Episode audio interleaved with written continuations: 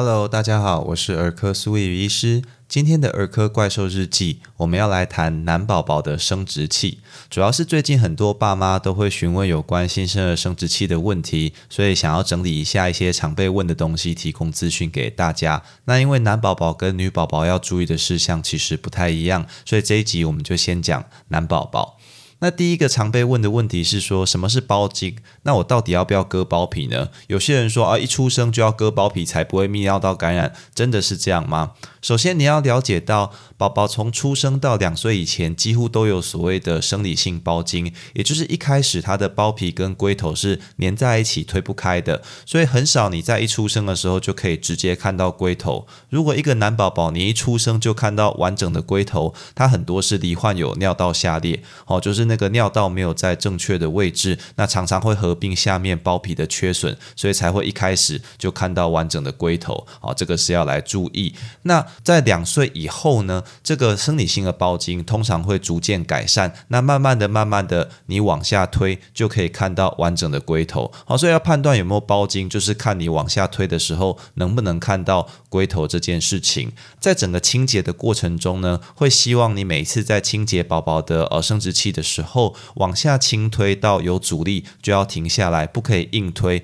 因为这些生理性包茎呢，它原本就有一些组织去粘连在一起。那你如果硬推，让这些组织去分开了，那可能造成受伤。那之后从那边进行粘连，就会变成病理性的包茎，它就粘在一起，那就推不开了。那以后可能就要割包皮这样子。那另外就是你在清洁完之后，要记得往上顺回原位，不然有的时候你往下推推到底，然后你没有顺回原位，诶，它就卡住了，然后于是前面的那个龟头就肿起来，那也变成要手术的问题啊，所以要很小心。那再来就是，如果孩子到了三岁，你往下推，哎，还是完全看不到龟头。这个时候就要注意说，它可能不是生理性的包茎，而是有一些病理性的问题，也许有一些发炎啦等等，让它粘在那边，或者是清洁不够注意，所以它发炎红肿，然后就整个推不太开，里面藏污纳垢等等。那这种时候，你来找我们医师，我们通常会给一些外用的类固醇软膏，那擦了之后，这些包皮就变软，通常就可以推开，看到龟头。那如果即使你做了这件事，还是持续包茎，我们这个时候才会来建议说，诶，是不是手术去把包皮割短一些哦？可能有需要割包皮的这个状况，因为怕影响未来一些功能哦，比如说就是未来结婚之后要从事性行为啦等等哦，会有这样子的问题。讲完这些包皮的基本清理原则跟包茎的基本之后，我们要来谈的是。新生儿到底需不需要一出生就割包皮？那我们先来讲一出生就割包皮的好处。好，第一个它可以降低泌尿道感染的机会，而且在清洁上会比较容易。那第三个是有些研究发现，它可以稍微减少一些性病的发生。哦，但是我们知道，其实要预防性病有一个很好用的东西叫保险套嘛。哦，所以你要靠割包皮来减少性病啊，不如来正确使用保险套。那最后当然有些人是宗教的理由。哦。所以这个是割包皮的一些好处。那割包皮会有哪些风险呢？第一个，当然它是一个侵入性的手术哦，所以会痛、会流血，而且在手术过程中也可能会有一些感染或麻醉的风险。那再来就是，如果你在新生儿时期去割包皮，那对于外科医师来说，他要抓一个合适的包皮长度是很困难的，因为宝宝未来还会长大嘛。那如果他抓的包皮长度刚好太短或太长，那未来可能在外观或功能上就可。能会有一些影响哦，有许也许会需要再次做手术。那当然，有些人手术之后，他的粘连是特别厉害的，那也会造成一些并发症。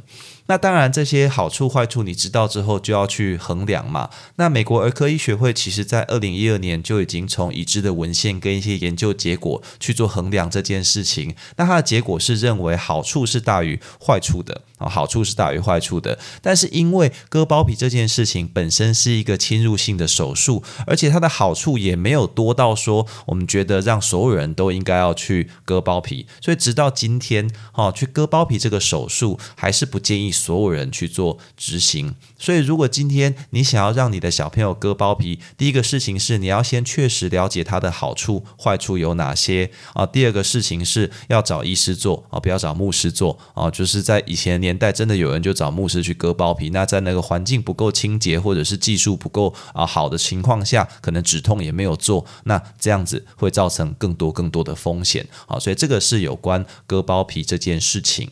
那包皮里面有的时候会看到白白的一块，好那个东西，那这个叫做包皮垢，它主要是一些组织的碎屑跟分泌物。如果没有一些局部的发炎红肿，其实自己会逐渐排出，呃，也是不需要担心的。好，所以这个是第一个我们常被问有关包茎跟割包皮你所需要知道的事情。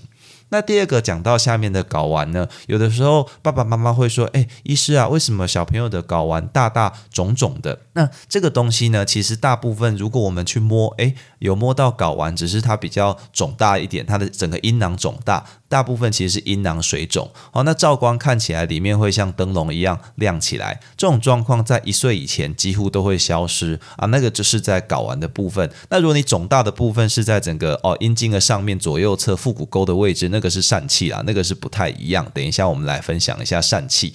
好，所以刚刚讲那个睾丸大大肿肿。照光会像灯笼一样亮起来，这个是阴囊水肿。那有的时候一出生，哎摸摸摸，哎我摸不到宝宝的蛋蛋，哎，那这个是隐睾嘛？隐睾就一定要开刀治疗吗？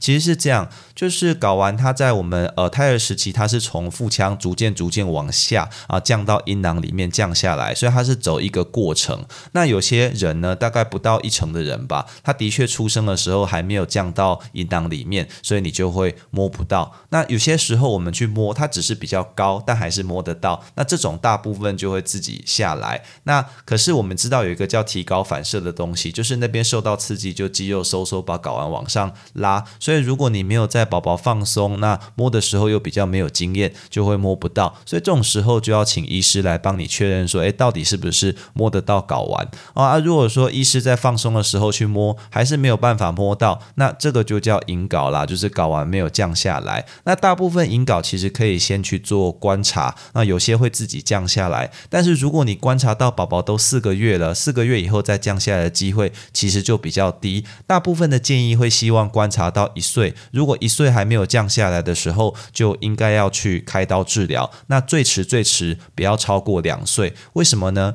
因为睾丸它没有降下来，会有两个状况。第一个是它一直在腹腔里面，那边的温度比较高，很容易会让睾丸产生病变，比如说未来可能会产生癌。症那比如说它整个呃产生精子的能力会变差，所以未来不孕的机会会增加这样子哦，所以还是希望最迟不要超过两岁。那即使说你在两岁以前很早很早你就去把它开刀降下来了，那不孕症的机会还是会比一般人要来的高一些这样子。再来我们来讲疝气的部分，疝气就是刚刚有提过，如果你在它的那个阴茎上面左右侧哦腹股沟的地方有摸到一包东西，那尤其是小。小朋友哭泣或者是用力的时候，它会凸出来，摸起来软软的，跑来跑去，或者你可以甚至把它推回去。那这个其实是疝气啦。那疝气就是那边的腹壁比较脆弱，所以有些呃腹腔里面的这东西就会从那边凸出来，包括有时候肠子啦，比较厉害的时候就会凸一包肠子在那里。好，那这个东西呢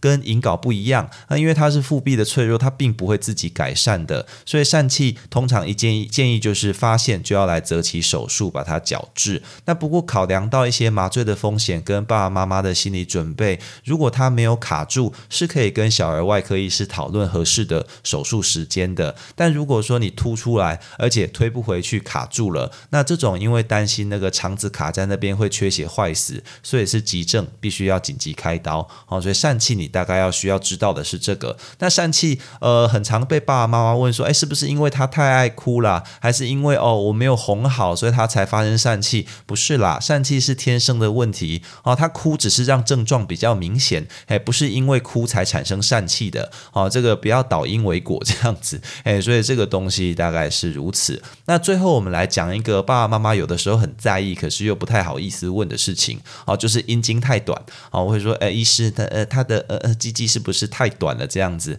其实是这样子啦，就是我们阴茎的上面下腹部有一块脂肪垫哦，那在新生儿时期那块脂肪垫又特别的明显这样子。所以你在量阴茎长度的时候，你必须要用手把那个脂肪垫压到底，压到耻骨的位置，然后把它的阴茎拉直，从底部量到龟头，而且要在非勃起的时候去做量测。那通常如果你这样量，诶有超过二点五公分，诶就不用太过担心啦。那如果你真的诶量了老半天，那你也请儿科医师帮你量了，那怎么量就是不到二点五公分，觉得很短。